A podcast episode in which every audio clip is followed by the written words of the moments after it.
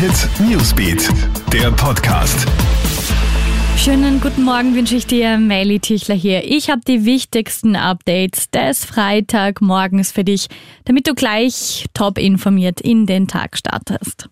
Mega Durcheinander in Europa mit AstraZeneca. Obwohl die EMA sich ja schon wiederholt für das Vakzin stark gemacht hat, geht jedes Land anders damit um.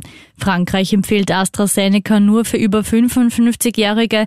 In Deutschland und Spanien liegt die Altersgrenze bei 60, in Finnland bei 65.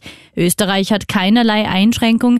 Die aus der EU ausgetretenen Briten verimpfen AstraZeneca nicht an unter 30-Jährige. Dieses Durcheinander verunsichert die Bürger in ganz Europa und das ist völlig unnötig, sagt Sozialmediziner Michael Kunze. Weitere Blutbäder durch Schusswaffen in den USA. US-Präsident Joe Biden präsentiert gestern Maßnahmen gegen die Schusswaffengewalt. Kurz danach feuert ein Schützer in einer Möbelfabrik in Texas um sich und tötet dabei einen Menschen. Mehrere weitere werden verletzt. Noch dazu berichten Ermittler im Staat South Carolina, dass dort am Mittwoch der frühere Profi-Footballer Philip Adams fünf Menschen und danach sich selbst erschossen habe. Und es wird wieder durchgeimpft. Im Tiroler Bezirk Schwaz hat gestern die zweite Runde begonnen. Rund 50.000 Menschen waren aufgerufen, sich ein zweites Mal impfen zu lassen.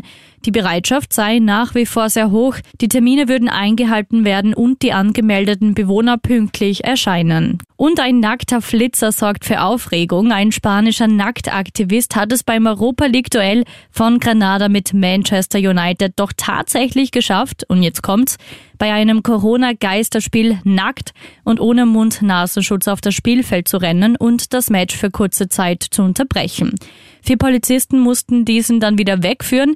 Die haben wohl auch eher mit einem ruhigen Abend im leeren Stadion gerechnet. Krone Hit Newsbeat, der Podcast.